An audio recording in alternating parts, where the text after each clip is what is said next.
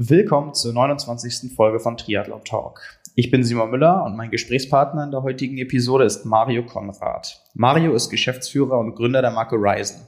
Im Podcast erzählt er von seiner sportlichen und beruflichen Laufbahn, von der Entwicklung und Idee der Marke Ryzen und erklärt, warum und wie seine Firma zukünftig die Produktion aller Produkte noch umweltfreundlicher gestalten will. Außerdem habe ich mich mit ihm über die Rolle von Jan Frodeno bei Ryzen unterhalten. Mario gibt interessante Einblicke in die Zusammenarbeit mit dem Weltmeister und spricht über den Frodeno-Effekt, den es nach der Bekanntmachung der Partnerschaft gegeben hat. Viel Spaß beim Gespräch mit Mario und wenn ihr lang genug dran bleibt, haben wir gegen Ende vielleicht noch einen Rabattcode von Ryzen für euch. Also eventuell natürlich. Es äh, könnte sich also lohnen. Ja, Mario, erstmal äh, vielen Dank, dass ich hier sein darf. Wir zeichnen den Podcast bei euch ähm, in Köln auf. Und äh, ja. vielleicht einmal zu, zu dir als Person, Vielen Dank, bevor wir. Dass, ja. du, dass du gekommen bist. Selbstverständlich. ähm, ja, du bist äh, Gründer und Geschäftsführer von Ryzen ja, und ähm, genau. hast aber natürlich nicht, oder was heißt natürlich, du bist nicht auf die Idee gekommen, einfach so in den Triathlon zu gehen und äh, eine Marke in den Boden zu stampfen, ja. sondern du hast eine lange Geschichte auch in diesem Sport, ja. äh, die nicht irgendwie geschäftsmännisch angefangen hat sondern nee. äh, typisch als, als Sportler. Ja. Vielleicht einmal, bevor wir zu, zu dem Hauptthema, was ja äh, Ryzen als solches die Entwicklung auch sein soll und was mhm. euch als Marke auszeichnet, mhm. zu dir als Person. Wie hast du ursprünglich äh, zum Triathlon gefunden oder vielleicht generell erstmal zum Sport? Ähm, ja, also ganz weit ausgeholt. Wir sind immer geschwommen. Äh, nie so besonders gut, aber auch nie so ganz schlecht. Also so auf Kreisniveau da bei uns im, im Bergischen Land. Da haben wir so zwei, dreimal die Woche äh, trainiert. Ich sag wir, weil ich eigentlich relativ viel immer mit meinem Bruder zusammen gemacht habe, auch dann später so die ganzen unternehmerischen Sachen. Und so sind wir eigentlich irgendwie, irgendwie mal durch eine krankengymnastische Empfehlung zum Rückenschwimmen gekommen und, und so. Und äh, ich so überlege, da hat eigentlich alles angefangen. Und äh, sind wir zum Schwimmen, haben wir ewig geschwommen und dann habe ich aber später äh, dann noch äh, eigentlich relativ erfolglos Handball gespielt, lange Zeit, so in der Jugend. Wie alt und, warst du? Also geschwommen sind wir ab, ab, ab ich sechs war und ich glaube, Markus ist dann kurz danach dazugekommen. Und dann, wie gesagt, so dreimal die Woche geschwommen. Das war jetzt so, äh, das, das hat für eine 1,00 auf 100 Kraul gereicht, aber eben auch nicht für mehr. Also so als, äh, genau, also so, das war jetzt irgendwie, wir sind dann irgendwie so Kreiswettkämpfe geschwommen und so mhm. und es war immer irgendwie schön, aber es war jetzt auch nie, dass wir da irgendwie sechsmal die Woche ins Wasser sind oder so. Ja. Und dann haben wir dann parallel, habe ich irgendwie Handball angefangen in der Jugend und irgendwie viel Handball gespielt und bin dann über einen, bei uns im Verein war ein äh, damals recht erfolgreicher Triathlet, der Dirk Niederau, der ist dann auch äh, Europacup gestartet und so. Und so sind wir so ein bisschen, der ist mit uns geschwommen und so sind wir so ein bisschen mit diesem Triathlon in Kontakt gekommen. Und dann haben wir da bei uns im Bergischen den Talsperren-Triathlon mal mitgemacht und das war dann auch gleich recht okay. Und ich glaube 14. und 16. oder so waren wir, äh, äh, erinnere ich, glaube ich. Und so ging das irgendwie los. Und dann haben wir irgendwie zwei, drei Jahre lang jedes Jahr diesen, diesen, diesen Volkstriathlon an der Aggertalsperre gemacht. Und dann bin ich zum Studium nach Bonn und ähm, habe in der Zeit, gab es da in Bonn zwei Triathlonvereine, den SSF Bonn und den PSV Bonn. Und der PSV Bonn war sehr erfolgreich und wir sind aber zum SSF gegangen, weil sich da so eine neue Triathlon-Gruppe eben wieder um den Dirk formierte. Und dann ähm, waren da so einige ambitionierte Leute irgendwie und dann hat sich das so, dann hat sich das so ein bisschen parallel so zu unserer sportlichen Entwicklung und dann hat sich das da irgendwie, ist es immer größer geworden und ich glaube, als wir reingekommen sind, wir waren Mitglied Nummer 67 oder so und heute ist der Verein 400 und alleine 100 Tri-Kids. Also es hat sich irgendwie, das war so der Anfang von so einem, und dann sind wir irgendwie ein paar Mal aufgestiegen und dann bis in die Bundesliga West und dann wurde das so jedes Jahr organisch mehr irgendwie. Ne? Also wir kommen aus keinem Kader äh, System, was dann auch erklärt, warum wir nie wirklich erfolgreich waren im Sport sozusagen.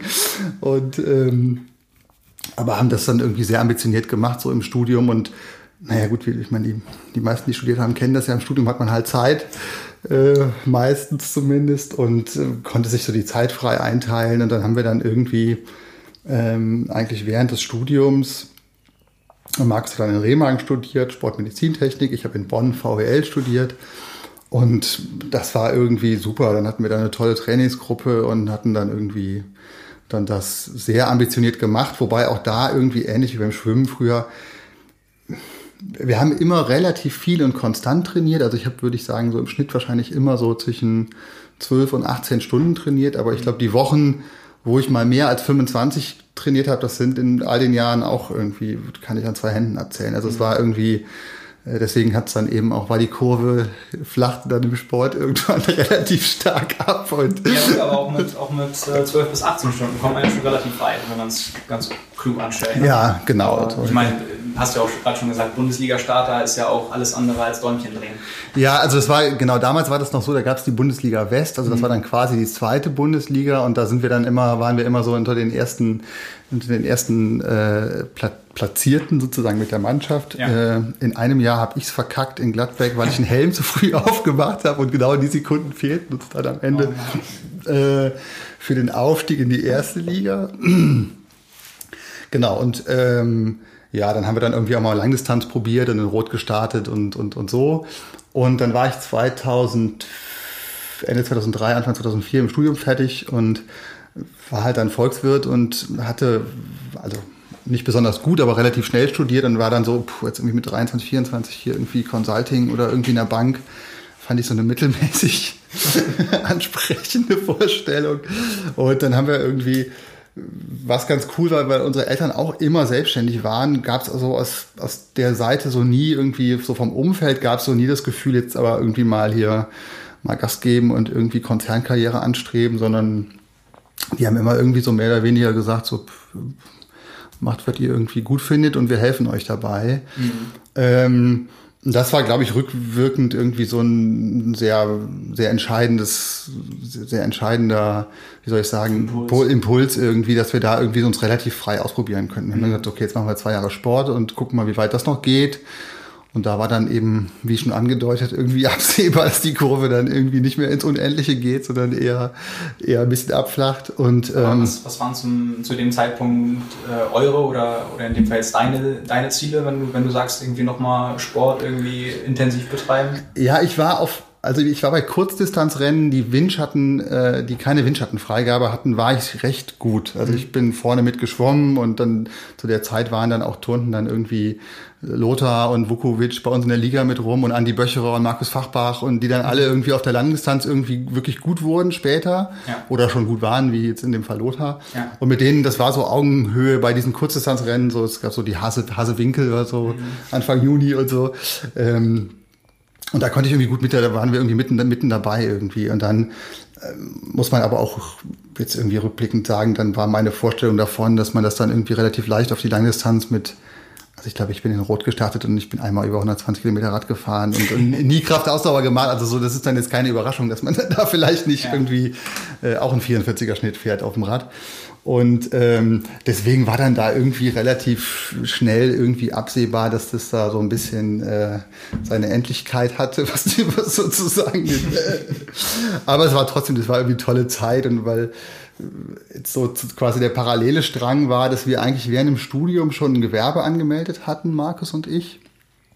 Und eigentlich so aus dem Kofferraum alles so im Verein und für Freunde besorgt hatten, was man irgendwie so von Neos bis äh, Powerbar und, und weiß mhm. und eben irgendwann brauchte unser Verein neue Bekleidung und dann haben wir dann irgendwie rumgeguckt und dann waren, ist uns irgendwie Skinfit aufgefallen, mhm. damals beim Ironman äh, Switzerland.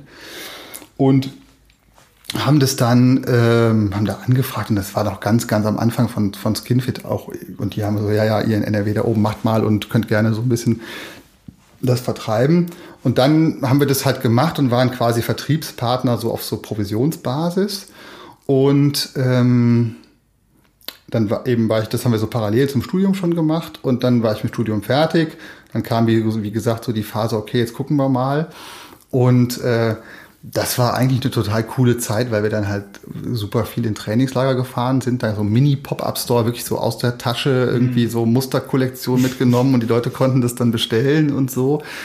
Und da waren wir dann, ich erinnere dann, ich glaube, da war, ich glaube, in einem Jahr war ich in fünf Trainingslagern, also das war natürlich irgendwie mega coole Zeit irgendwie, ne? Und ähm, und dann kamen so ein paar Zufälle zusammen, dass dann auch schon in dem Jahr 2004 und 2005 äh, eigentlich die Telekom AG und die Bayer AG, die besuchten für ihre Laufgruppen, brauchten die dann irgendwie äh, einheitliche, relativ schlichte Funktionsbekleidung. Und dann haben wir die eben ausgestattet und dann würde ich sagen, dann überschnitten sich so die Kurven, die, die sportliche flachte ab und die, die unternehmerische war so ein bisschen, äh, ein bisschen, da war die äh, Steigung ein bisschen größer. Und wir merkten irgendwie, okay, da ist so ein Markt. Und dann haben wir aber weiterhin irgendwie sehr ambitioniert so den Triathlon gemacht und hatten irgendwie, ich meine, Selbstständigkeit ist ja auch so, natürlich arbeitet man viel, aber man kann es sich halt auch immer frei einteilen, mhm. die Zeit. Und das ist ja eigentlich der größere Vorteil, als ja. jetzt irgendwie absolut viel oder wenig arbeiten, sondern mhm. die Flexibilität ist ja eigentlich so ein bisschen das, das Ding. Und ähm, haben dann ähm, das zweieinhalb Jahre eigentlich als, äh, als Vertriebspartner gemacht. Und dann stand die Entscheidung an, okay, jetzt ist der Markt eigentlich so groß und so weit aufgebaut, wollen wir nicht eine eigene GmbH dafür machen in Deutschland mit eigenem Lager, Logistik aufgebaut und das haben wir dann eben alles ähm, gemacht ab 2007 und wir hatten irgendwie das große Glück, dass da immer unsere Eltern uns dabei geholfen haben. Also das war halt so ein totales Family-Ding irgendwie. Wir sind unsere Eltern, wir sind immer bei den Wettkämpfen gestartet, Mama Kuchen gemacht und Stand gemacht und so und immer alle bei uns abgehangen und so das war und dann später sind die dann immer auch mit in die Trainingslager geflogen und äh, also so, das ist total toll. dass Ich jetzt irgendwie äh, das so zurückblicke, äh, waren das einfach tolle zehn Jahre, wo man irgendwie auch so als Family irgendwie coole Zeit miteinander hat und äh, ähm, das war auch anstrengend und wir haben auch viel gearbeitet, aber das war so in, das war echt einfach eine, war einfach cool. So und dann ja. haben wir eben viel diese Trainingslagergeschichten gemacht und dann später ab 2007 dann die deutsche GmbH aufgebaut und dann eben da diese Vertriebspartner mit aufgebaut und ähm, genau und dann kam da irgendwann die Entscheidung, okay, wir machen ein Zentrallager, weil das Gesamtprojekt so groß geworden war, dass eigentlich also strategisch hm, konnte ich das auch da schon total nachvollziehen. Es war eigentlich immer die falsche Ware am falschen Ort. So, ne? Du hattest dann halt im, im Showroom Klagenfurt noch drei XS liegen äh, und hast aber einen Verein in der Schweiz gehabt, die jetzt genau die drei XS äh, brauchen. Mhm. Und so. Das heißt, es hat total Sinn gemacht, da sozusagen die Komplexität aus dieser ganzen Logistik so ein bisschen rauszunehmen, das ein Zentrallager zu machen. Das sitzt ja im Vorarlberg, also das heißt, die konnten äh, so vom Postnetz auch in die Schweiz und Deutschland sehr leicht einspeisen. Mhm. Und im Zuge dessen ist dann halt irgendwie die strategische Entscheidung intern gefallen, dass man irgendwie sagt, okay, dann kaufen wir auch alle Ländergesellschaften zurück. Und das war dann 2014. Also kleiner Sprung jetzt, das haben wir dann irgendwie so sieben Jahre irgendwie die GmbH gemacht, da mhm. die, die Skin für Deutschland GmbH. Und ähm, genau, und dann waren wir so ein bisschen an dem Punkt, äh, dass wir überlegt haben, was wir jetzt machen. Gefühlt waren wir für dieses Leben durch mit Textil. das, es ist eine sehr, es ist irgendwie, es ist so der Textilgott, der holt uns irgendwie immer wieder ein, weil das Lustige ist, dass unser Papa äh, der hatte mit seinem Bruder gemeinsam auch eine Strickerei. Also die hatten, äh, die haben Pullover äh, quasi gestrickt. Also mhm. wirklich so mit ähm, und was, also dass wir dann nochmal bei Textil landen, war totaler Zufall ja sozusagen, weil ich bei VWL studiert, Marx mit Sportmedizintechnik, wir haben, unsere Cousins machen heute die Streckerei, also wir haben irgendwie mit Textil eigentlich überhaupt nichts mehr so gefühlt zu tun. Gehabt, da kam irgendwie Skinfit, was ja auch eher ein Zufallstreffer war, also wenn, wie gesagt, wir haben auch Neos und sonstige Marken, das, das hätte auch theoretisch, wir haben auch mal, die, damals war Quota, die Fahrräder und so, und dann, dann haben wir da die Rahmen besorgt und so, also es hätte auch irgendwie was beliebiges anderes sein können, aber es war dann irgendwie Textil. Genau, und dann haben wir irgendwie 2014 uns so verschiedene Sachen angeguckt, was wir irgendwie machen könnten und, so, und sollten. Und parallel ist ein guter Freund von uns von einer großen Werbeagentur von DDB Tribal aus Düsseldorf weggegangen. Und der hat, das war eigentlich ganz interessant, weil die haben, es mit dem Kollegen gemacht und die haben äh, mit Triathlon nichts am Hut. Mhm. Also das heißt, die hatten eine totale Außensicht auf diesen, auf diese Bubble irgendwie. Ja, ja. Und ähm, dann sind wir damals in Frankfurt da so über die Messe gegangen und dann waren die so, ja, aber irgendwie das, eigentlich, also hier fehlt ja irgendwie so eine Marke. Also hier, das wäre ja total leicht, sich hier irgendwie abzuheben im Sinne von, das, was man hier sieht, ist irgendwie, das wird ganz, ganz viel irgendwie. Ich meine, das ist wahrscheinlich auch so dem Triathleten der entsprechend sehr viel über Funktion und hier noch drei Prozent mehr Leistung und mhm. Compression und, und weiß der Geier und so. Ähm, oder halt über ganz, ganz bunt. So, das sind die beiden Extreme, die die beiden so auf der gesehen haben, so auf der auf der Messe. Und das war so für uns total interessant, weil wir auch so total so oft mit dieser Skinfit-Brille auf die Welt geguckt haben und gedacht haben, ja, da gibt's irgendwie alles. So, da, mhm. da bedarf es jetzt irgendwie nicht noch einem weiteren Projekt. Und dann kamen halt so ein paar Zufälle zusammen und äh, dann haben wir irgendwie zuerst mal die Marke entwickelt und äh, hatten dann auch so einen Markenworkshop und haben uns das so überlegt, was so der Moment wäre für uns, was jetzt so eine emotionale oder Emotion und designbetonte Marke, was wäre das für ein Moment? Und dann war das halt für der Workshop, ich muss überlegen, ich glaube, wir waren zu fünft. Und für vier war sozusagen unabhängig voneinander, war es sozusagen so ein Moment wie, ich fahre so eine Passstraße rauf, komme oben an und gucke in den Horizont oder ich laufe irgendwo angestrengt hoch und stehe oben und atme irgendwie tief durch. Und also aus diesem To Rise und Horizon und dann haben wir so mit diesen Begrifflichkeiten so ein bisschen rumgespielt und da ist dann eben irgendwann so dann mal irgendwann das, das Risen draus geworden. Das wäre nämlich auch eine von meinen Fragen, okay. wie, wie der Name zustande gekommen ja, ist. Sorry, drauf losgeplappert. also, super, das macht es für mich nur so einfach. Okay. Ähm, was ich mich noch immer frage, ist so dieser Prozess, den du schon beschrieben hast. Ähm, wie ist der im Detail abgelaufen? War das so dieses, okay, wir, wir wollen eine neue Marke gründen und dann entschieden, was ihr eigentlich machen wollt? Oder war das so vorher, okay, es ist klar, wir landen jetzt doch wieder in erster Linie bei Textil und darauf bauen wir auf? Oder wie, wie rum nee. hat sich das rauskristallisiert? Eigentlich genau andersrum. Also es war wirklich so, wir wussten, wir drei wollen was zusammen machen. Also äh, Fabi, Markus und ich. Fabi hatte damals noch einen, einen Kollege, mit dem er das zusammen die Agentur gemacht hat. Also wir wussten, wir haben Lust, was zusammen zu machen, weil wir irgendwie gespürt haben, dass wir so als Team total gut funktionieren und das war für uns irgendwie so diese Vorstellung, wir sind auch irgendwie, haben dann jetzt mittlerweile auch alle Familien und so die Vorstellung, dass man so, dass man so ein gemeinsames Mindset hat und so weiß, auf was man irgendwie, was einem wichtig ist und so, dass man irgendwie ein gemeinsames Wertelevel hat, so, das ist ja irgendwie jetzt nicht selbstverständlich zwingend. Ne? Und da war, deswegen war erstmal der, der erste Impuls war, wir machen das zusammen. So, und dann mhm. waren ehrlicherweise Markus und ich ziemlich lange noch sehr, sehr skeptisch. Also sozusagen die, die eine Sicht war ja, okay, da gibt es irgendwie Platz vermutlich für, für noch eine Marke.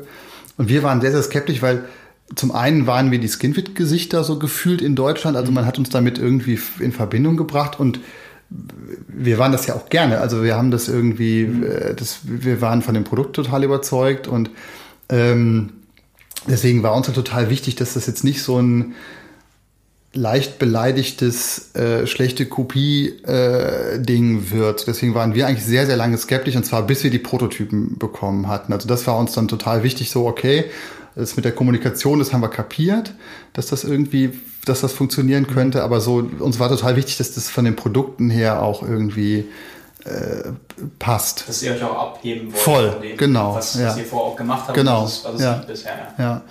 Und dann hatten wir da total großes Glück, weil ähm, es kam dann, wir haben dann einen sehr interessanten Unternehmer kennengelernt, der eine eigene Outdoor-Marke in der Schweiz hatte und der hat halt sehr viel so mit getapten Nähten gearbeitet und der hatte halt, also rückblickend war es der totale Wahnsinn, mit 35 Produkten oder wie viele wir hatten, an den Start zu gehen, wenn das, das hätte so in die Hose gehen können.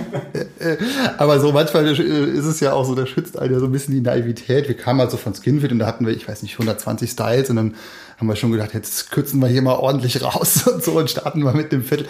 Aber rückblickend, du hast ja immer pro Produkt und Farbe Mindestbestellmengen also man kann sich vorstellen, es ist eine beliebig komplexe dreidimensionale Matrix, Matrix eigentlich. Das war der totale Amok. Also wenn das irgendwie, wenn der, wenn da die Produktqualität nachher nicht gepasst hätte. Und da hat uns eigentlich gerettet, dass wir das eben mit diesem, mit diesem Schweizer Unternehmer zusammen machen durften, der auch Lust hatte, uns da zu unterstützen. Und wir da sozusagen auf Produktionsstätten zurückgreifen konnten, die, äh, wo, wo er wusste, die produzieren hochwertig und mhm. da kann man sich drauf verlassen, sodass wir wirklich, das war so ein Glück, dass dann da wirklich die ganzen Produkte auch in so super Qualität dann irgendwie ankamen am Anfang. Genau. Also zurück zu einer Frage, die war, wir haben nicht gesagt, so wir wollen unbedingt Textil machen, sondern es war tatsächlich so, wir haben gesagt, okay, wir wollen auf jeden Fall was zusammen machen, äh, wir drei, und dann war uns halt irgendwie, wie gesagt, sehr wichtig, dass so, es muss sich abheben und es muss was, was anderes und Neues sein. Und, und dann spürte man aber irgendwie plötzlich so, dann hatten wir so die, dann haben wir es so den ersten Leuten gezeigt und äh, da merkte man dann, okay, da ist irgendwie was da, was irgendwie, ähm, was irgendwie, wo man dann dem Ganzen mit, mit dem einen Kern geben kann und das mit Leben füllen kann. Und das Gute ist, es ist manchmal total anstrengend, weil wir sehr, also ich komme ja sozusagen aus der ökonomischen Ecke. Mhm. Mein Bruder so ist, ist Ingenieur und der Fabi ist halt so Designer. Das sind ja sozusagen per Definition drei völlig unterschiedliche Typen. Die sich aber auch bei einer guten Zusammenarbeit perfekt ergänzen können. Äh, das ist halt nämlich genau der Punkt irgendwie. Das, also man, ich würde mir manchmal wünschen, wir wären alle BWLer und der eine hätte so ein bisschen mehr Schwerpunkt in die Richtung, der andere ein bisschen mehr in die, in die und der nächste ein bisschen mehr in die. Und mein Bruder würde sich wahrscheinlich wünschen, ja. wir wären alle eher so ein bisschen ingenieurmäßig und der, und der Fabi würde sich wahrscheinlich wünschen, es wären alle so. Aber dadurch, dass wir sozusagen wir drei so total komplementär sind, spannen wir so, wir ziehen das so jeder so, so ein bisschen in, jeder in seine Richtung und dadurch spannt sich da irgendwie so ein Feld auf, was, was dann auch echt ist. So, ich glaube, das ist total entscheidend, ne, dass das jetzt nicht ein reines BWL-Projekt ist, wo man mhm. sagt, ja, hier ist ein Markt und jetzt drehen wir das mal auf oder so, sondern ja. dem Fabi, der, du könntest, also du könntest jetzt hochgehen und Fabi fragen, was unsere Verkaufszahlen sind. Er weiß es schlicht nicht. Es, interessiert ihn auch nicht. Okay. ja, ich, ich, weiß, was du meinst, aber mh, mm, also du hast, du hast ja auch gerade schon gesagt, bei eurem Projekt äh, Priorität 1 war, ihr macht es zusammen, weil ja. ihr in erster Linie auch Lust zu habt. Ja. Und ähm, als dann klar war, was ihr macht, ich stelle mir das so vor, ihr sitzt ja auch zusammen und für, für große Ziele, die man hat, das gilt ja im, im Sportlichen genauso wie auch äh, als Unternehmer, äh, hat man mit Sicherheit eine, eine Vision. Mhm. Was, was war euer langfristiges Ziel, als ihr, als ihr euch zusammengesetzt habt und wie hat diese, ist diese Entwicklung dann gestartet? Also es ist ja so, man, man nimmt sich ja was vor, ja. man korrigiert auch Ziele, man ja. hat Zwischenziele. Ja. Ähm, mit welcher Einstellung seid ihr da reingegangen und was habt ihr dann auf dem Weg festgestellt? Also ähm, jetzt von, also von der Visionsseite aus kommen, also es ist ja so ein bisschen, natürlich hat man immer so eine, so eine Vorstellung und dann, dann geht man los und man merkt, es ist alles anders. ja, genau. genau. Und, ähm, aber was wir irgendwie, was wir dann relativ schnell gemerkt haben, als dann mal sozusagen ein Haken an dem Thema, ich sag mal Haken an Marke, Haken an Prototypen ähm, dran war, haben wir dann irgendwie gemerkt, okay, das macht auch total Sinn, wenn wir jetzt irgendwie, das ist ein Markt, den wir total gut kennen. Da haben wir irgendwie die, wir wissen, auf welche Rennen man gehen muss, mit was für einer Standgröße, was macht da Sinn, in welchen Triathlon-Hotels sollte man irgendwie präsent versuchen, präsent zu sein und so weiter. Welche Triathleten kennen die Leute und so, oder welchen Triathleten kennen die Leute und so. Und, ähm, und dann haben wir gemerkt, okay, das ist eigentlich total als Startmarkt total effizient, weil du ja so eine sehr homogene Zielgruppe hast eigentlich. Mhm. Aber so wie wir das Projekt angegangen sind, nämlich über diesen sehr emotionalen Touch, war uns von vornherein klar, okay, wenn es uns jetzt gelingt, im Triathlon wirklich Fuß zu fassen, muss das aber gar nicht das Ende der Fahnenstange sein. Im Sinne von, klar, wenn du jetzt den schnellsten Neopren machst oder die beste Radhose, dann bist du am Ende Assos oder keine Ahnung. So, dann bist du halt eine Rad, bestehst du für die beste Radhose. Mhm. Und das haben wir dann irgendwie relativ schnell gemerkt und deswegen war das auf der einen Seite total naiv und eigentlich der totale Wahnsinn, mit so vielen Produkten zu starten, aber auf der anderen Seite war jetzt, also das kannst du jetzt vielleicht sogar besser einschätzen, aber ich würde jetzt denken, als Außenstehender nimmt man uns so ein bisschen auch als gesamte Marke wahr, die jetzt auch eben Lifestyle-Produkte hat und Cappies hat und Rucksäcke hat und, und so. Und das war so ein bisschen so eine Erkenntnis, die wir von Skinfit mitgenommen haben, bei denen ist es dann stark Richtung Outdoor gegangen. Also die haben einen ganz großen Teil ihres Umsatzes später dann in äh, quasi Kern-Triathlon und dann mhm. ist es, hat sich das bei denen relativ stark so Richtung Bergsport und auf Hütten, Verkaufsveranstaltungen und so. Ja.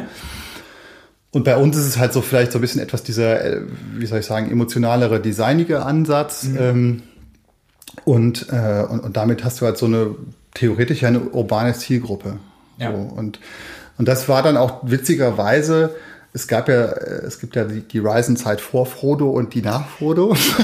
Wäre wär auch ein, ein, ein großer okay. Themenkomplex, den, ich, den ich angesprochen hätte, weil es natürlich so ist, ähm, als Außenstehender hat man euch sicherlich, wenn man, je nachdem wie tief man in der, in der Szene verwurzelt ist, sicherlich gleich wahrgenommen, weil im Endeffekt muss man ja sagen, der Markt ist im, im Endeffekt relativ überschaubar. Ja, und wenn man so total, tief drin ja. steckt, dann bekommt man das schon mit, wenn da was Neues gestartet wird. Und auch gerade wenn da die Professionalität und Erfahrung hintersteckt, die ihr mitbringt und gerade auch die Geschichte, wenn man euch in der Szene kennt, ja, dann wird man das äh, auf, auf früh oder spät sowieso mitbekommen haben. Nun ist ja natürlich auch euer, euer Ziel, so wie bei jeder Marke, möglichst viel Aufmerksamkeit zu erringen. Mhm. Und ähm, da glaube ich, war das natürlich für euch, und das wäre halt eine auch meiner Fragen, wie das zustande gekommen ist, ja, ja. natürlich hätte was, kaum was Besseres passieren können, als das den stimmt, Triathleten ja. schlechthin ähm, als, ja, ich, ich will mal erst sagen, so quasi Markenbotschafter, der, der, der sich erstmal mit der Marke präsentiert, dann eine eigene Kollektion rausbringt und ähm, ja, letztendlich ja quasi euer Athlet ist mhm. und auch schon relativ früh. Mhm. Ähm, wie, wie ist da die Zusammenarbeit zustande gekommen? Und gerade weil du es angesprochen hast, wie, wie war so die Wahrnehmung auch von eurer Seite, die Ryzen-Zeit vor und nach Frodeno? Ja, also äh, genau, vielleicht erstmal zu der Wahrnehmung. Es sind ja zwei Fragen. Einmal das genau. Wahrnehmungsthema und so, wie kommt das mit, wie ist das mit Frodo zustande gekommen? Also zu der Wahrnehmungsfrage ist eigentlich total interessant, dass wir, als wir dann 2016 und Anfang 17 oder bis in den Sommer rein 17 auf Messen unterwegs waren, hat das also, und wir hatten ja noch keinen Frodo am Start sozusagen, hat das trotzdem für kleine Wellen gesorgt irgendwie. Das war so, und was total spannend war eigentlich, dass die Leute, die sich sozusagen Reisen anschauten, waren, wir haben dann immer so, das waren ja jetzt noch nicht die, die Hunderte, die dann am Stand waren, und mit denen kamen wir halt, mit denen, die da waren, halt sehr intensiv ins Gespräch. Und es waren fast ausnahmslos Leute, die irgendwie so einen visuellen, also entweder sowas wie Architekten oder mhm. Leute, die im Marketing arbeiten oder ganz viel Fotografen. Also, wo du schon mal merkst, okay, das ist ja eigentlich, ist ja mega cool. Genau die Leute willst du ja sozusagen, das sollen ja die sein, die am Anfang dein Cappy tragen. Das sind ja mhm. irgendwie so die Leute, die dann auch so auf so einen visuelles, visuellen ja. Eindruck haben. Ja.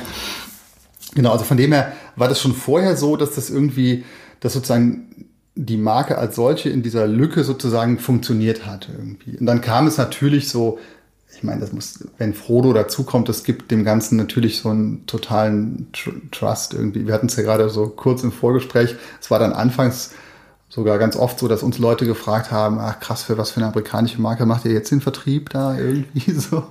Und äh, so, dass das klar mit Frodo dabei wirkt es natürlich sofort auch, hat das halt sofort auch eine, eine Tiefe. Was uns bei Frodo und bei Frodo muss man, finde ich, immer auch Felix mit erwähnen, der, Definitiv. ich finde immer, also ein sehr großer Anteil von dem, was Frodo ist, ist halt, ist halt Felix irgendwie.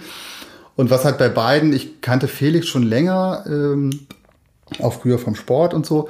Und was, das sind einfach faire Typen. So, also wir hätten das nie gemacht, äh, egal ob's, also das, also wir hätten es nie gemacht, wenn es keine fairen Typen sind. So und das war auch ehrlich gesagt bis vor ganz kurzer Zeit noch alles auf Handschlagbasis und wir haben eine total tolle Zusammenarbeit und die haben so eine, also so, es hat sich jetzt als, er ist ja mittlerweile, sind die beiden auch Teil des, des Gründerteams sozusagen und das ist einfach mega, mega gut. Es kann irgendwie, da kann man sich nichts Besseres wünschen. Also so, so Mitgesellschafter will man einfach haben irgendwie. Es ist also eben viel, viel mehr als, okay, da kommt Frodo und ähm, äh, und hält die Hand auf und dafür kann man irgendwie da irgendwie das Logo drauf pappen, so, sondern das würde auch nicht zu uns passen, so, sondern das muss halt, das ist halt echt eine sehr, sehr intensive Zusammenarbeit und wir tauschen uns sehr intensiv aus und ähm, und die waren auch extrem, also so die, die sind nicht umsonst da, wo sie sind. Also die sind, die liefern erstmal ganz krass ab, so bevor die irgendwie selber äh, dann irgendwie äh,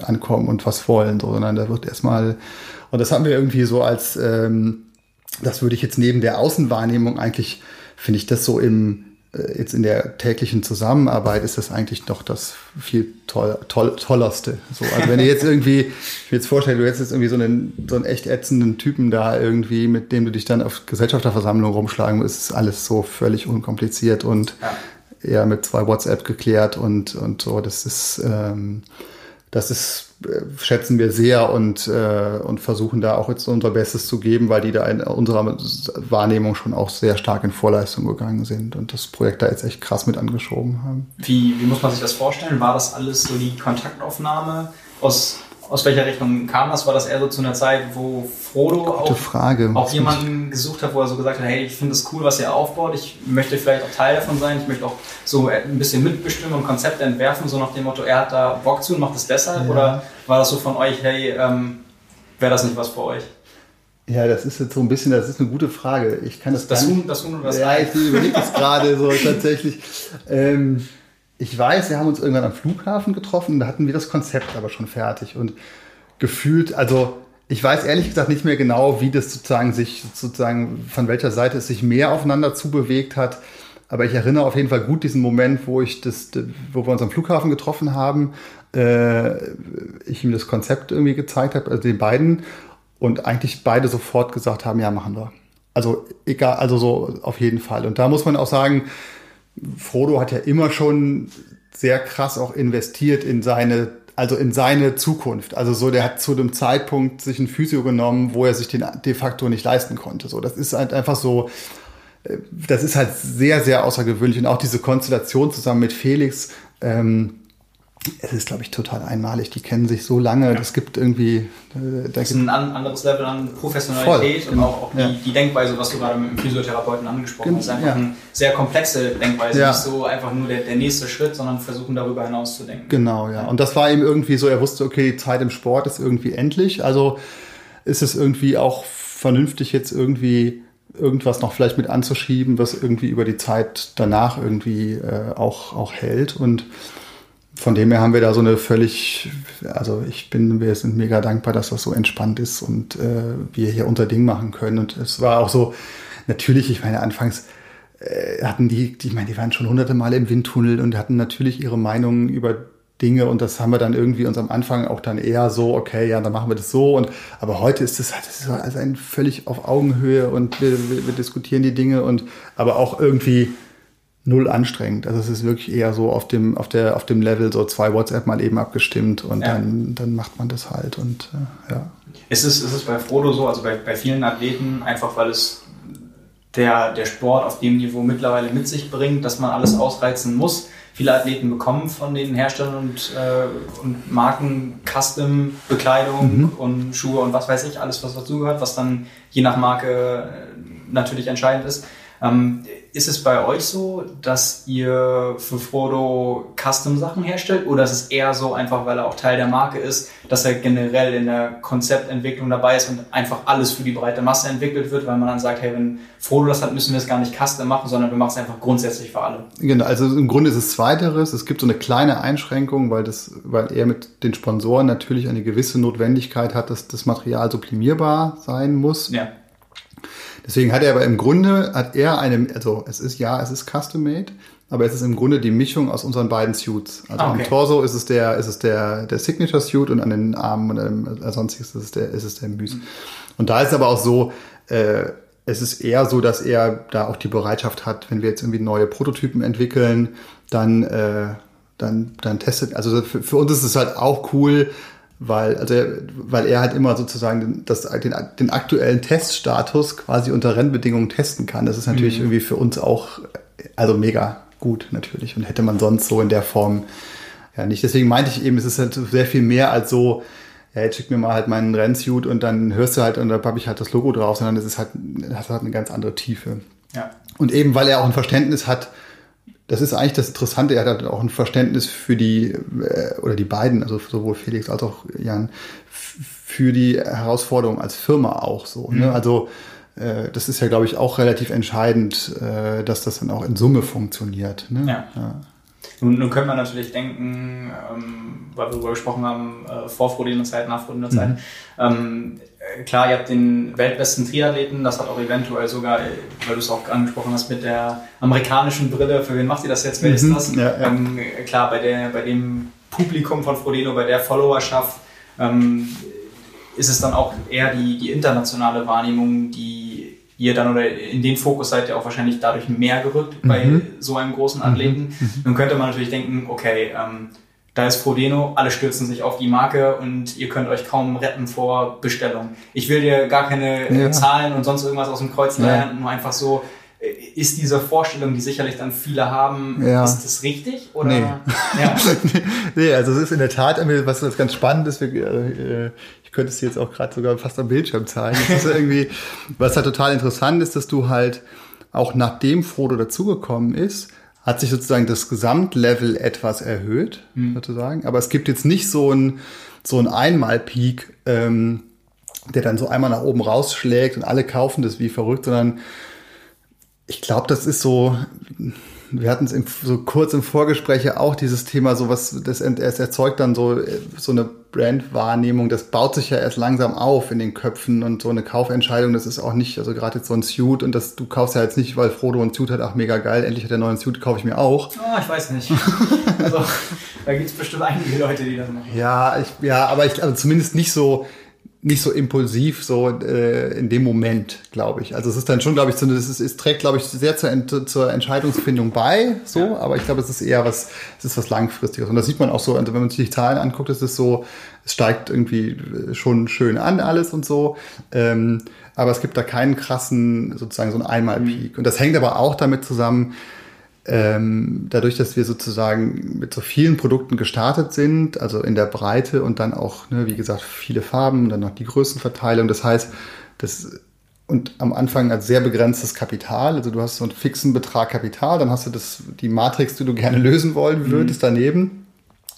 Und dann, wir, wir, sind eigentlich, wir laufen ja die ganze, also so, es ist dann auch ganz viel halt ausverkauft und äh, die ganze Zeit gewesen irgendwie. Ja.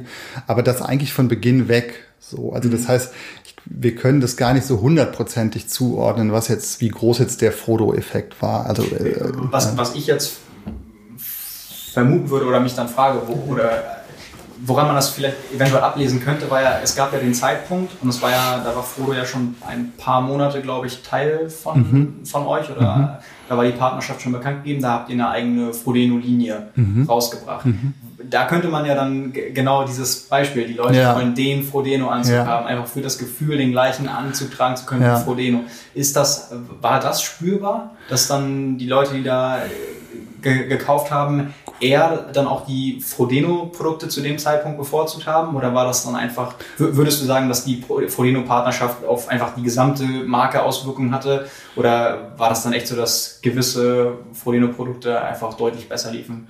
Ja, ich glaube, also was wir, was wir dann gemerkt haben, ist halt schon so, ich glaube, dass halt so jemand wie, wie Jan und ich meine, das, man muss ja auch sagen, Jan hat halt auch ein gewisses Markenumfeld, ne? Also mit Mercedes und da ist eine Allianz und da ist ein Oakley und die kommunizieren dann ja am Ende des Tages dich ja auch immer mit. Also du, du, ja. du, du findest natürlich irgendwie in so einem, in so einem Umfeld statt, was ja, was ja der Marke auf jeden Fall mal nicht schadet. Ja. So. Ähm, und ähm, natürlich gibt es so Produkte, aber die Frodeno Collection, das waren ja dann im Wesentlichen, beziehungsweise Frodissimo, äh, waren ja dann im Wesentlichen so T-Shirts, Cappies, äh, Socken. Äh, das sind dann sozusagen eh Produkte, die sich in, als Stückzahl natürlich eh mehr verkaufen. Und da hatten wir eher das Gefühl, dass das so ein bisschen, dass es da die Fans gibt, die das dann kaufen, aber dass es natürlich auch eine endliche Gruppe würde ich behaupten, von Leuten, die jetzt vielleicht, also man kauft sich jetzt nicht die siebte Frodo-Cap, so, ne, sondern. Aber es könnte dazu führen, dass man weiß, ähm, es ist zwar die Frodissimo-Linie, die kommt aber von Ryzen, wenn ich genau, sonst mal was brauche, ja, dann haben die auch noch andere Produkte. Genau, also das ist, und das ist, glaube ich, total passiert. Ne? Ja. Deswegen, aber deswegen meinte ich so, dieser, der, der Ryzen-Frodo-Effekt, das war jetzt mhm. nicht so ein mega krasser Peak, sondern es hat eher so das Gesamt, Niveau leicht erhöht und dann ist es ja so ein bisschen so, okay, auf welcher Kurve bist du denn jetzt eigentlich so zu einem frühen Zeitpunkt? Am Anfang macht das gar nicht so viel aus, aber hinten raus dann vielleicht halt schon, ne, wenn du so zwei Kurven hast, die so parallel laufen am Anfang.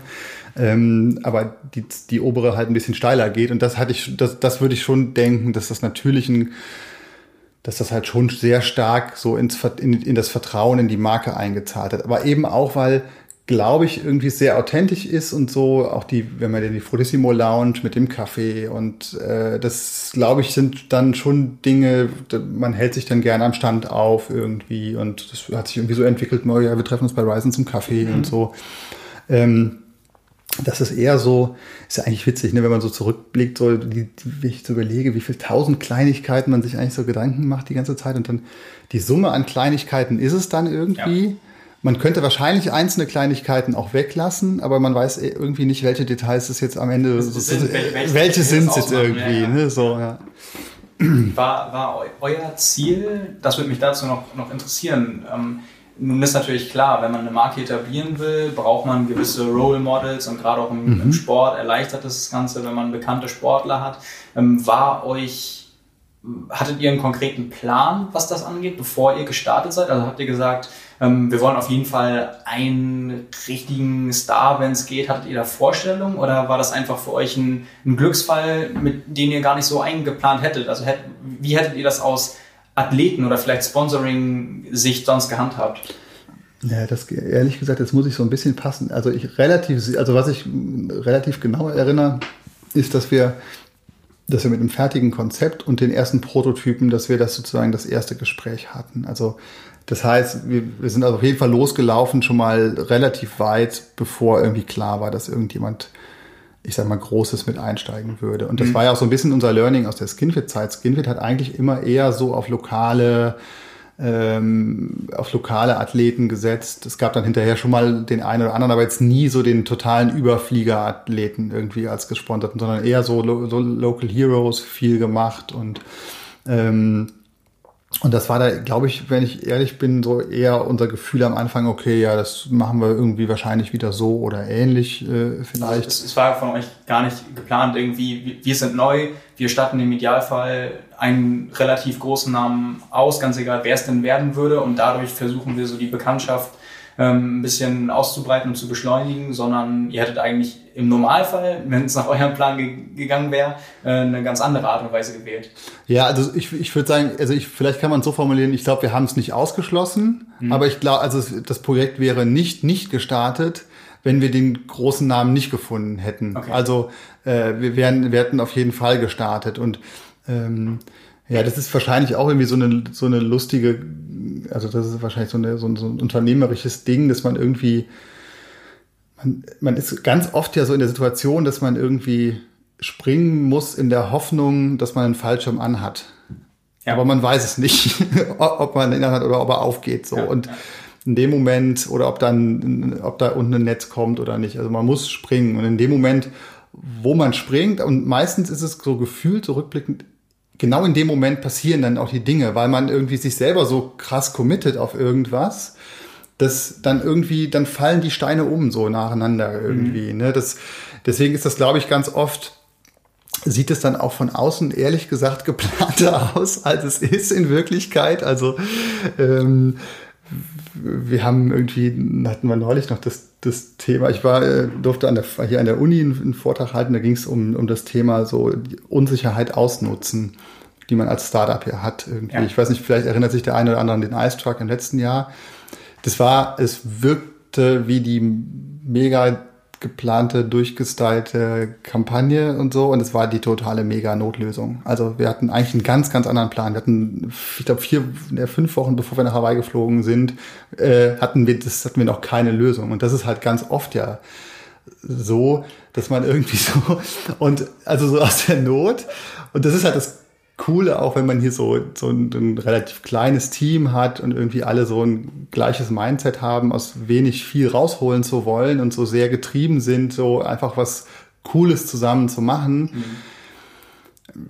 Ist es ja eher so ein, so ein Energieding. So, das wirkt von außen alles so super durchgeplant und so, sondern ich finde, es ist ganz oft eher eher so, so ein Energieding und was so, wenn es drauf ankommt, sind, also manchmal fragen wir uns hier, das ist ja irgendwie gefühlt wie Klassenfahrt irgendwie, das wird so tagelang nur rumgegeiert und gealbert und, aber es ist irgendwie so, wenn es dann drauf ankommt, sind die Leute auch alle da und irgendwie mit Herzblut bei der Sache und so mit so Herzblut ist einfach unschlagbar. Das kannst du nicht mit Geld ersetzen. So, das ist äh, und dann kommen halt so Sachen raus, so sowas wie der Ice Truck, wo alle denken irgendwie Wahnsinns-Guerilla-Aktion und du denkst so, äh, Es ehrt dich auf jeden Fall sehr, dass du so authentisch bist und das äh, zugibst. Du hättest jetzt auch einfach sagen ja, wisst ihr, unser Eisfrag, es war schon, war schon gut geplant. Das ne? haben wir das anderthalb Jahre lang geplant. Es hat auch richtig Kosten und Mühen, genau. keine Kosten und Mühen gescheut, haben das Ding genau. organisiert. Und, ja. Nee, aber ähm, hast du schon recht. Also einige Dinge pass passieren dann auch und also die, die glücklichen Zufälle muss man auf eine Art und Weise ja auch manchmal erzwingen. Also nicht dieses, Total. Nicht, ja. nicht dieses Glück, was vom Himmel fällt, ja. wo man irgendwie nichts für tun muss und auf einmal ist es da und man braucht es nur aufheben, sondern dieses, dieses Glück, was man durch, durch Umstände vielleicht so ein bisschen auch lenken kann. Und ja. man braucht dieses Quäntchen, aber man muss auch ein gewisses, einen gewissen Weg gehen, um überhaupt dieses Glück provozieren zu können. Das ist genau ich finde genau, das, das, das trifft es ja irgendwie so. Ne? Du musst, also, es ist so ein bisschen, finde ich immer, es ist so, äh, keine Ahnung, wenn man so, als ob man so zu einer Matheaufgabe an die Klasse gerufen wird und, und so gefühlt das Kreuz auf dem Rücken hat. Und aber in dem Moment, wenn man vorne steht, steht die Klasse hinter einem so. Da, da, da, da, da, da gibt's eigentlich, da, da fällt einem keiner, keiner in den Rücken so. Ne? Weil ja. man muss halt, das Aufstehen tut weh irgendwie so. Ja, ist ein, ist ein schöner Vergleich. Ja. Ja. Und das kommt halt irgendwie, das passiert uns halt irgendwie wirklich, wirklich total oft. Und es ist also so, deswegen, wir konzentrieren uns wirklich sehr drauf, dass wir, dass wir einfach die Dinge, die wir machen, somit extrem viel Herzblut machen. So. Und dann, und auch hier vom Team her darauf achten, dass es, dass es den, den Leuten gut geht. Also so, ich finde auch so als quasi Vorgesetzter oder als Chef, so, ich meine, in erster Linie, glaube ich, muss man aufhören, den Leuten auf die Nerven zu fallen. So, man macht es ja nicht, also das sind ja alles irgendwie das sind alles Top-Leute und die haben alle Bock und also man sollte denen einfach nur nicht auf den Sack gehen. so. Aber, aber ist, es, ist es das, was du sagst, ist es ähm, für, für dich in der Position ähnlich wie im Sport auch? Also ich, ich, ich glaube, es ist eine große Parallele, sobald du ein Teamgedanken ja, schaffst ja, und ein gemeinsames Projekt hast und ja. die Leute nicht nur zur Arbeit gehen, weil sie müssen, sondern weil sie wollen, dann hast du ganz, ganz viel gewonnen. Und das ist ja auch wirklich für ein für ein Triathlon-Team, was am Ende für Platzziffern kämpft für das Team und nicht nur für Einzelplatzierung. Genau. Sobald du das Mindset hast und äh, ne, einer für alle und alle für einen, Total, dann ja. ähm, kommt dabei sowas halt auch raus. Ja. Also, und ich meine, bei euch ist es ja auch so, das hat sich ja auch in, in vielerlei Hinsicht ausgezahlt. Also ihr habt ja jetzt bei, bei uns bei den Triathlon Awards zweimal ähm, oder ihr habt zweimal die Triathlon Awards des Jahres gewonnen.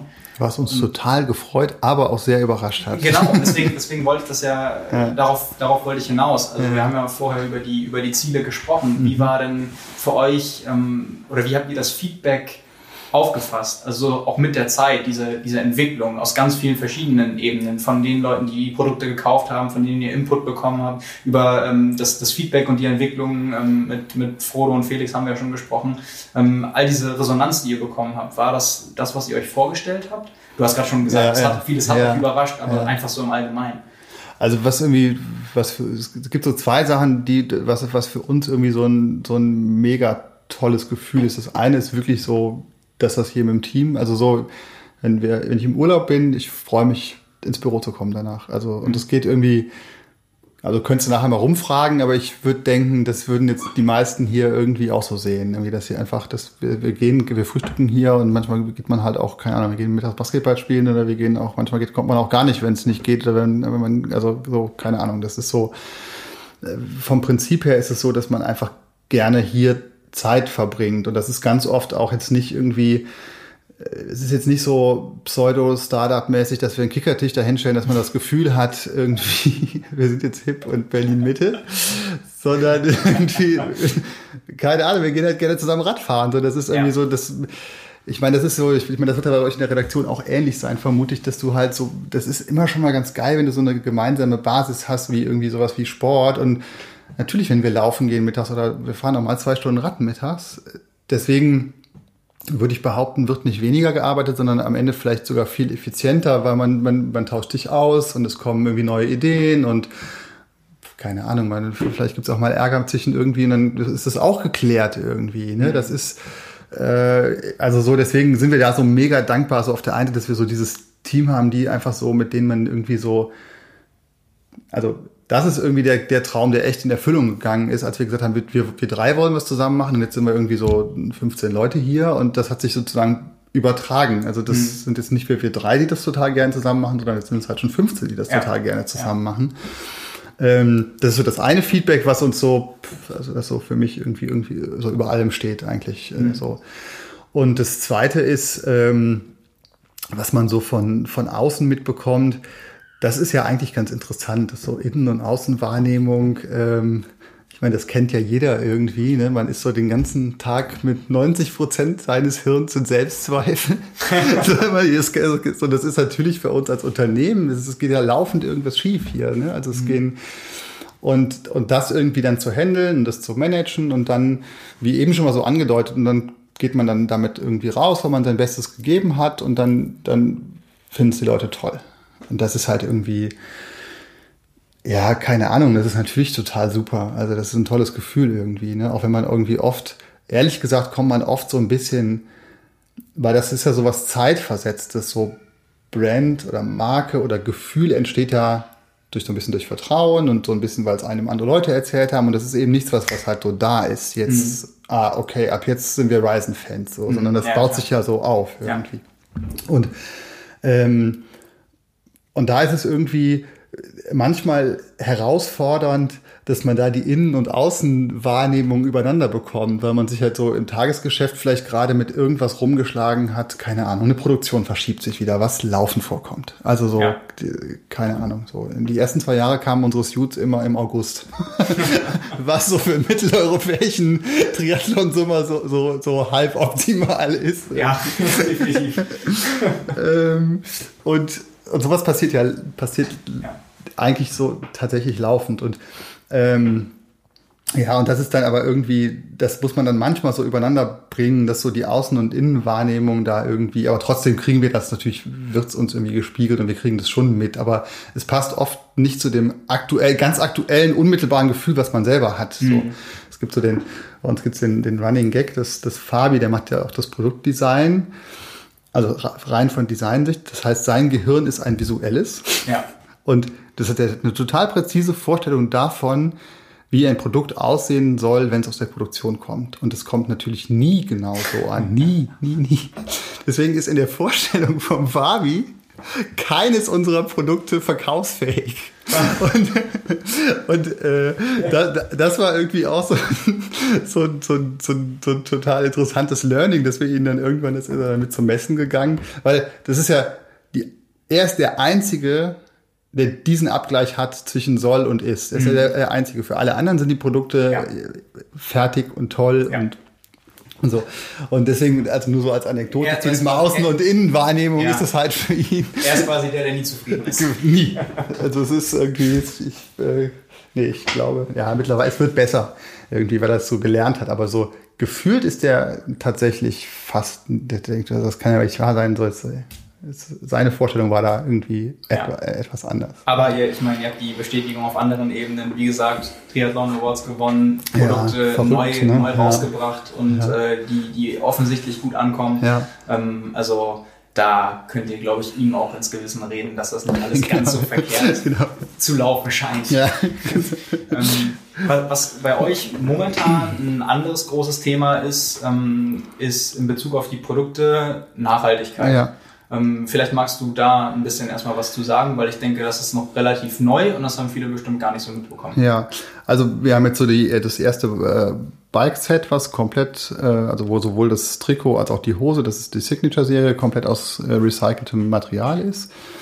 Und ähm, das ist jetzt so unser Ziel, dass wir die, die, die Kollektion dahingehend überarbeiten, eigentlich, dass wir die Produkte, die wir aus recycelten Materialien herstellen können, äh, das auch tun. Äh, wir verwenden schon in, in, in, in zehn Produkten, glaube ich, das Bio-Baumwolle. Wir produzieren 82 Prozent unserer Produkte kommen aus Europa. Und ähm, das wollen wir für die Zukunft auch noch, also noch verstärken. Es gibt noch äh, so zwei, drei Produkte, die wir auch gerne noch nach Europa holen wollen. Das wird 2020 der Fall sein. Also wir befinden, also wir befinden uns da auf so einem Weg, äh, wobei wir jetzt irgendwie das jetzt nicht als Etikett uns irgendwie außen dran klatschen mhm. wollen, sondern äh, es ist eher so ein bisschen, es gibt, also ja, also warum muss Bio im Supermarkt ausgezeichnet sein? Das ist ja so ein bisschen das, das, das, das Beispiel, warum ist nicht Bio das Normale und das andere müsste ausgezeichnet sein. Und mhm. wir versuchen das so ein bisschen, dass wir einfach sagen, ja, okay, natürlich wollen wir, dass die, die Menschen, die für uns Produkte produzieren, dass die da gut von leben können und dass das irgendwie, dass sie nicht ausgenutzt werden. Und ich will nicht, dass unsere Sachen von Kindern gemacht werden, auf gar keinen Fall. Also das käme mhm. einfach nicht in Frage. So. Und deswegen sehen wir uns da so auf dem Weg und ähm, und versuchen das irgendwie so gut wir können zu, zu machen. Ähm, dazu muss man halt sagen, dass halt so dieses Thema Nachhaltigkeit, das ist beliebig kom komplex, weil es hat immer Abhängigkeiten, die du auch nicht aufgelöst bekommst. Ne? Ja. Also in jedem Produkt sind dann, was weiß ich, zum Hangtext drin und dann kommen die dann doch aus, äh, aus China, weil, weil der Produzent die da kauft, das weißt du aber vielleicht gar nicht. Oder du hast, ähm, was ist jetzt irgendwie besser, die Sachen mit dem Schiff aus China in Containern herzubringen oder mit Flugzeug aus Portugal? Also so, mhm. dieses Thema ist so ein bisschen, was wir nicht machen, wir, die kommen mit dem LKW aus Portugal, aber natürlich, äh, auch das äh, erzeugt sozusagen äh, ja irgendwie, ähm, was erzeugt natürlich irgendwie eine Belastung der, der, der Umwelt. Aber so, da, da sehen wir uns irgendwie so als auf so einem Weg, dass wir das halt so gut es geht machen wollen und, ähm, und da hilft uns halt auch die Vertriebsstruktur, dass wir halt einen Direct-to-Consumer-Brand sehen. Das heißt, wir haben durchaus Produkte in der Kollektion, die kein anderer verkaufen könnte, weil die so schlecht kalkuliert sind. Also im Schnitt ist, unsere, ist unsere Kalkulation nicht so, dass man sich Sorgen machen muss, aber es gibt Produkte, die sind, äh, die verkaufen wir fast zum Produktionspreis, keine, also keine Übertreibung, so, weil die halt, unsere Simbrief, die wird in, in Portugal produziert, die könnte kein anderer verkaufen, weil sie halt irgendwie über die Handelsaufschläge sozusagen dann so teuer würde. Und äh, das ist was, wo wir sagen, okay, wir, wir wollen immer ein Zielprodukt entwickeln und nicht nach einem Zielpreis. Also wir gehen eben nicht hin und sagen, okay, äh, Swimbrief, die muss am Ende irgendwie 45 Euro kosten, Handelsmarge runter 22, unsere Marge runter, das heißt, die darf maximal äh, 12 kosten oder so, mhm. sondern wir sagen halt, wie wir uns eine coole Badehose vorstellen würden und die briefen wir ein, dann kommt die und dann kriegen wir einen Preis. Mhm. Und dann schaffen es fast, fast alle Produkte in die Kollektion, äh, nur ganz wenige ähm, äh, fliegen raus. Wir hatten jetzt ein, äh, ein, so ein ganz technisches Laufshirt als, als Prototyp entwickelt mit so einem ganz teuren, äh, tollen Material. Da hat aber das Laufshirt in der Produktion schon über 100 Euro gekostet. Wow. Wo, mit geklebten Nähten und so. Also sprich, äh, ja. es wäre nicht, es, es, es, ich, vermutlich gibt es da keinen Markt für, würde ich denken. Ach du, bei dir weiß man nicht. Ja, das also. stimmt. Das stimmt. ja, genau. Nee, aber war das, war das, also das scheint euch ja wirklich auch ein, Anliegen zu sein, gerade weil du sagst, ihr ja, befindet euch erst auf, auf dem Weg und wollt ja. das auch noch ausbauen. Ähm, ab wann wurde das für euch so wirklich ein, eins, eins der Hauptthemen oder ein großes Thema? Ehrlich gesagt, rückblickend eigentlich von Anfang an. Dadurch, mhm. dass wir halt da, wo wir produzieren wollten, äh, in den Factories, wo wir waren, wir waren eben von Anfang an in Portugal mit den ganz wesentlichen Produkten, äh, war das eigentlich von Anfang an ich sag mal, so ein implizites Thema. Also es war sozusagen mhm. natürlich da, ohne dass wir das als die eigentliche Motivation gehabt hätten, sondern das war quasi per Definition mit den Factories, die wir gemacht haben. Die Hauptfactory in, in Portugal ist Ökotex 100 zertifiziert. Das war einfach da. Also das heißt, da hat uns auch die, da muss man auch sagen, da wir so viele Styles hatten am Anfang, ähm, und da immer die Mindestmengen nur genommen hatten, da, da kriegst du gar keine großen Factories, wo mhm. es irgendwie, also das, da schützt dich dann sozusagen ja. deine Kleinheit auch am Anfang glücklicherweise so ein bisschen, dass wir da einfach dann immer gemerkt haben, okay, wir, das so, das ist eh da, also das, das heißt, es lass uns diesen Weg einfach noch ein bisschen forcieren und das rausholen, was wir noch rausholen können. So, ja. das macht halt total Sinn, recycelte ähm, Polyestermaterialien oder Polyamide einzusetzen. Ja, auf jeden Fall ein cooles Projekt. Ja. Ähm, wir werden das auch nochmal verlinken in der Beschreibung und Super. in den Show Notes, ja. dass man äh, sich bei Interesse das nochmal angucken kann. Genau. Also Stand jetzt ist ja das, das Trikot und die Hose. Genau. Also die Hose ist schon da, genau. Trikot kommt jetzt, äh, ja. Lager wird jetzt ab Mitte, Anfang Mitte Juli verfügbar sein, beides. Genau, also alle, die das jetzt schon interessiert, können dann in der Beschreibung sich das mal anschauen. Cool. Ähm, meine Abschlussfrage an dich. Ähm, Stand jetzt das ist ja so eine klassische Unternehmerfrage. Machst du noch mal einen Triathlon? Ja, ja, in zwölf Kilo.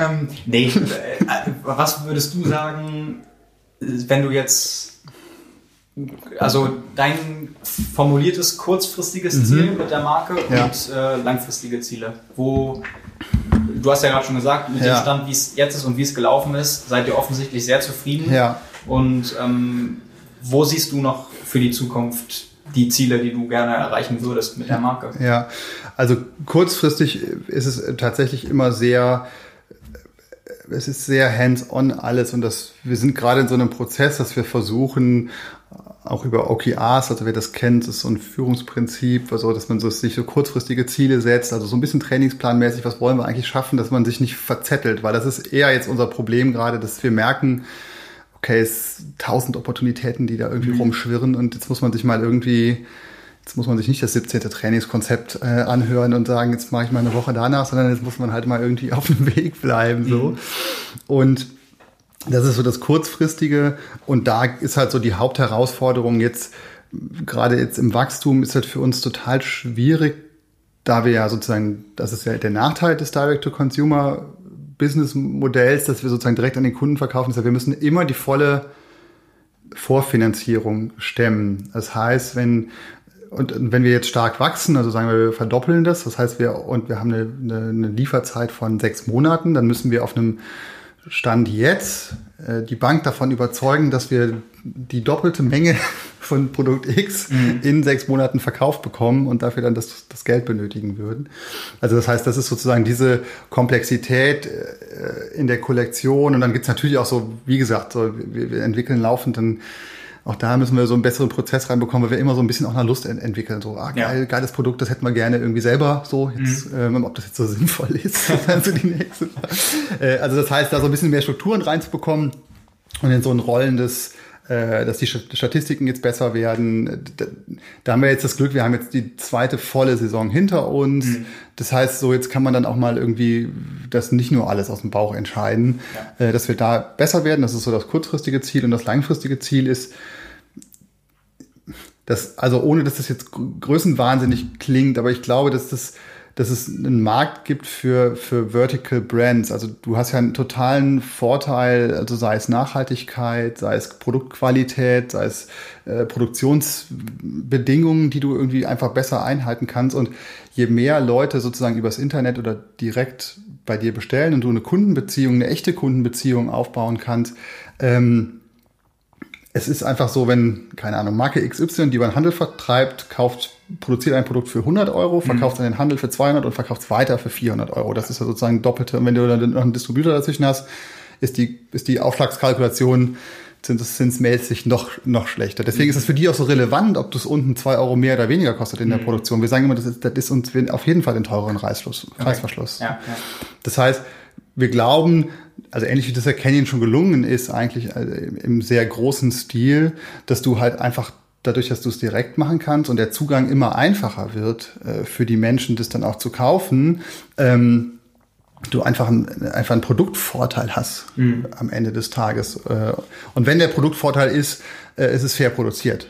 So, ne? Und das wäre, deswegen glauben wir, dass es eine, einen Markt gibt für äh, für Vertical Sport Brands sozusagen, die auch über den, über den Triathlon-Markt hinaus äh, dann eine Daseinsberechtigung haben und äh, ja, ob es dann ob das jetzt in drei oder in 30 Jahren der Fall ist, das muss man dann mal gucken irgendwie. Ja. Aber äh, das wäre so die, die, die Vision auf jeden Fall. Ja. Dass wir uns dann da aus dem Wie wir es schon hatten, Visionen sind erstmal ein wichtiger Grundsatz. Ja. Und äh, an der Stelle vielen Dank für die Einblicke, für ja, die ehrlichen super, Worte und super deine gerne. Zeit. Ja. Und äh, für alle, die jetzt mittlerweile schon über eine Stunde zugehört haben, Oha, echt? hast du, ja, krass. Zeit vergeht schnell, ne? Ja, Wahnsinn. Ähm, hast du auch noch, oder das, das willst du entschädigen, beziehungsweise entlohnen. genau.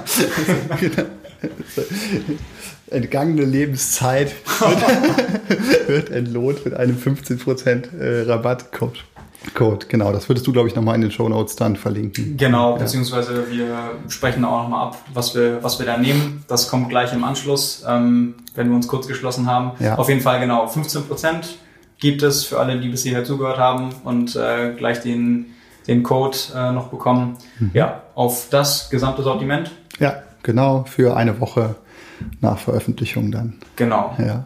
Dann äh, hat sich das Zuhören hoffentlich dann auch direkt doppelt gelohnt. Ja, ich hoffe. Ja, dann erstmal vielen Dank fürs Zuhören und äh, Mario nochmal für deine Zeit und die Einblicke. Danke für deine Zeit. An alle Danke Zuhörer. für die Möglichkeit. Ja. ja, gern, gern an alle Zuhörer. Bis zum nächsten Mal und ja, bis Tschüss, dann. bis Ciao. bald. So, und wie versprochen hier noch der Rabattcode. Mit dem Code Ryzen15, alles klein und zusammengeschrieben, bekommt ihr bis zum 21. Juli 15% auf das gesamte Ryzen-Sortiment. Ein Dankeschön an Mario dafür noch an dieser Stelle und bis zum nächsten Mal.